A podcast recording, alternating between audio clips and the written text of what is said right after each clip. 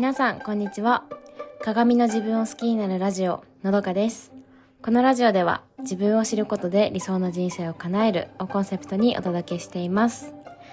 はい皆さんいかがお過ごしでしょうか？えー、今日はですね私あの朝からあのメイクをしてあの午前中は全然家から出なかったんですけどだけどあの部屋着じゃなくて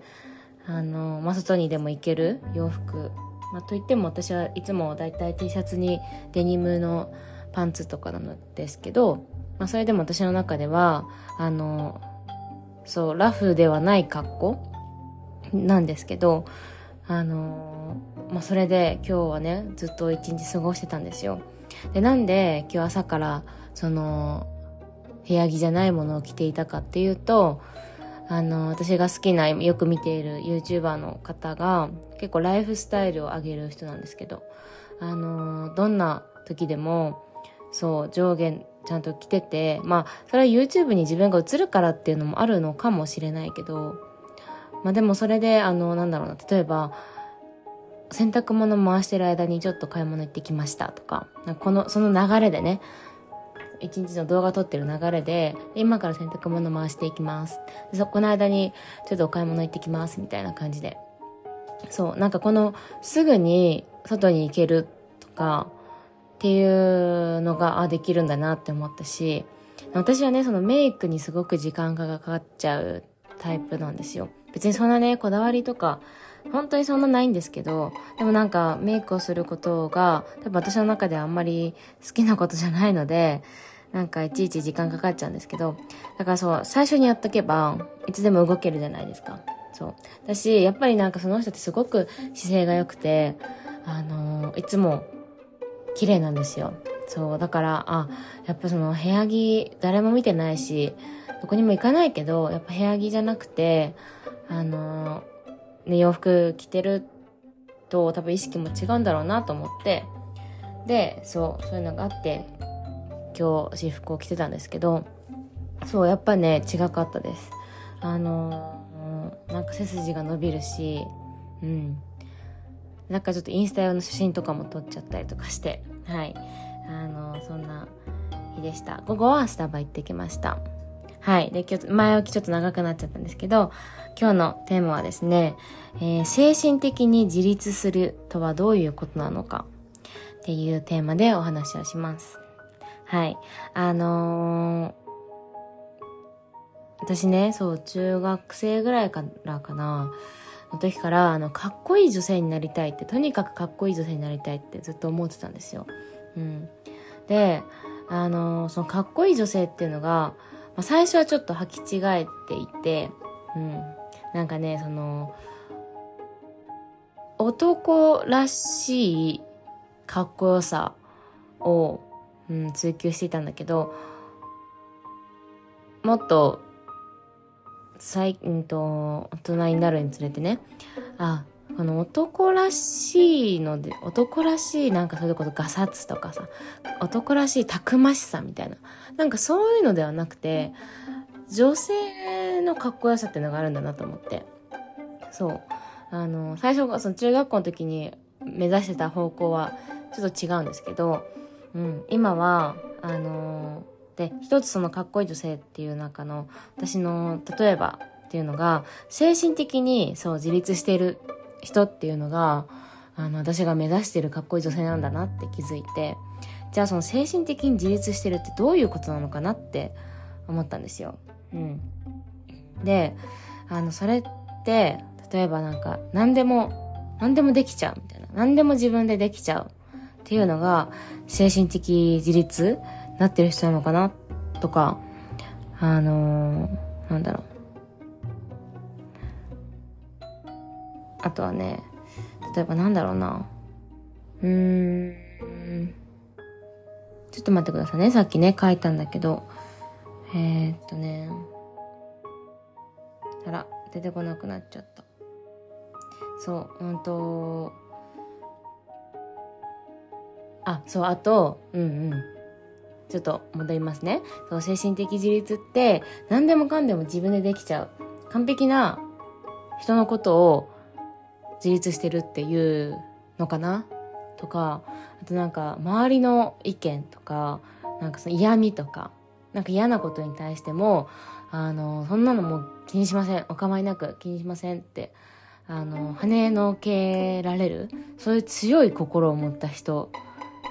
強い心を持ってることが自立してるっていうのかな？とか思うんですけどちょっと違うと思うんですよ。この2つとかは。うん、私が思う精神的自立っていうのはねまあ1つ目はあの人に依存しないっていうこと。そう。これどういうことかっていうとあのー、誰かにあなたすごいねとか、あなたってこういう人だよねって、もう褒めてもらったりとか、っていうので、そういう誰かからの評価によって自分を保つっていう自己肯定感を保つっていうことをしているうちは、これは、あの依存してるってことになるんですよ人に依存してるってことでそういう評価が人の声がないと、あの自分に自信が持てないっていうことだからうんこれはそう、だから自立をしていないってことね。あとは人に期待しないということ。人に期待しないことが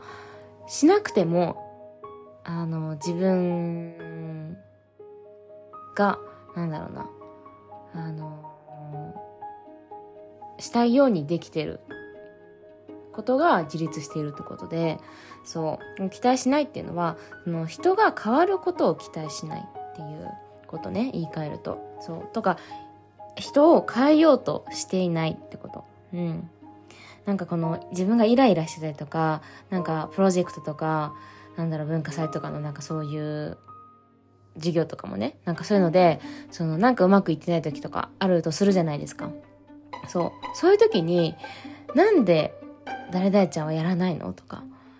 なんであなたはこうしてくれないのうまくいかないのみたいな。あと、この友達をなんとかうまく、あのー、できるように、何、なんか、なんとかしなきゃ、みたいな。こう言ったら、誰々ちゃんは変わってくれるかな？みたいな。なんかそれって、そう、相手がね、人が変わることを期待してるんですよ。でも、人を変えることはできないんですよ誰も、うん、変えることができるのは自分自身だけだから私がいくら誰々ちゃんのことを変えようって思っても変えることできないのにそれが自分のこのイライラとかそのうまくいくっていうことを解決策だと思ってて無理やり相手が変わることを期待したりとか相手を変えようと思ってるっていうこれはこれいつまでたってもあの何にもあの根本解決にはならないし、そうだ、これは人に期待しないっていうことが自立しているってことだなって思いました。うん。で、えっ、ー、と、あと二つね、うんと、人をね、無条件に信じるってこと。無条件に信頼するっていうことが、それができてる人は自立してるって言えるなって思うんですよ。うん。その、例えばなんだろうな、無条件にっていうのはどういうことかっていうと、なんだろう例えば銀行とかで言うと貯金がこれぐらいあるからあなたにはいくら貸せますよみたいなその貯金がいくらあるっていうのがあのあっての信頼になる銀行はねだけどそうじゃなくてあの何がなくてもだから初対面の人でもその人のことを信じるっていうその人がどのくらいなんだ時間を守る人とか約束をちゃんと守る人かどうかはわからないけどそういう情報別にないんだけど、信じるってことが信頼するっていうことなんですよね。そう、信用と信頼の話にもなってくるんですけど、信用っていうのがさっき言った銀行の話、うん、何かがあるから信じる。じゃなくて信用、あ、信頼する。うん。無条件に人のことを信じることができると、できてるっていうのが自立してるってことなんですよ。うん。これってつまりどういうことかっていうと、まあ、人を当てにしていないからできることなんですよね。だからさっき言ったその人に依存してなかったりとか期待してない人が、あの、その無条件に信頼するっていうことができるっていうことなんです。そう。で、あと最後。これね、うんと、人に頼ることができる。これお願いとか、ちょっとこれあの教えてもらっていいかなって頼ることができるっていうのが自立してるってことです。うん。で、これって本当にその自分の弱みとかっていうのをできないことっていうのを相手に見せるってことになるじゃないですか。私これがちょっとうまくできないんだけど教えてもらえますか？とか、ちょっと今、あの、仕事が全部終わらなくて間に合いそうにないからこれ代わりにやってもらっていいですか？とか。なんかそれって自分が一見ね、自分の落ち度というか、できないこと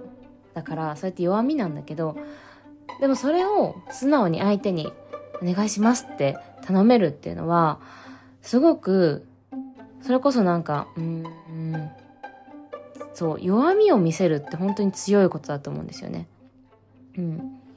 それが自立になると思う。自立であると思うし。あと、その弱み見せられるっていうことはその手前に自分がそういう人間だって認めてるってことじゃないですか。自分自身をもう丸ごと、うまくいくことも、うまくいかないことも、得意なことも苦手なことも、丸ごと自分を受け止める、認めることができるっていうことがあって人に頼めるんですよ。弱みを見せられる。うん。これが、あのー、私が中学校の時から憧れてる真のかっこいい人物像なんだなって思いました。うん。そう。これ別にだから、あのー、ね、なんだろう。なんか一見ね、頼るとかって、頼るって本当に、うん、自立になってないじゃないかって最初思ってたんだけど違うんですよね。頼れる人こそ強いしそういう人こそほどんそういう人ほど自分をよく分かってるしうん。なんだろうな。そうやっぱ弱みが分かる人が本当に自分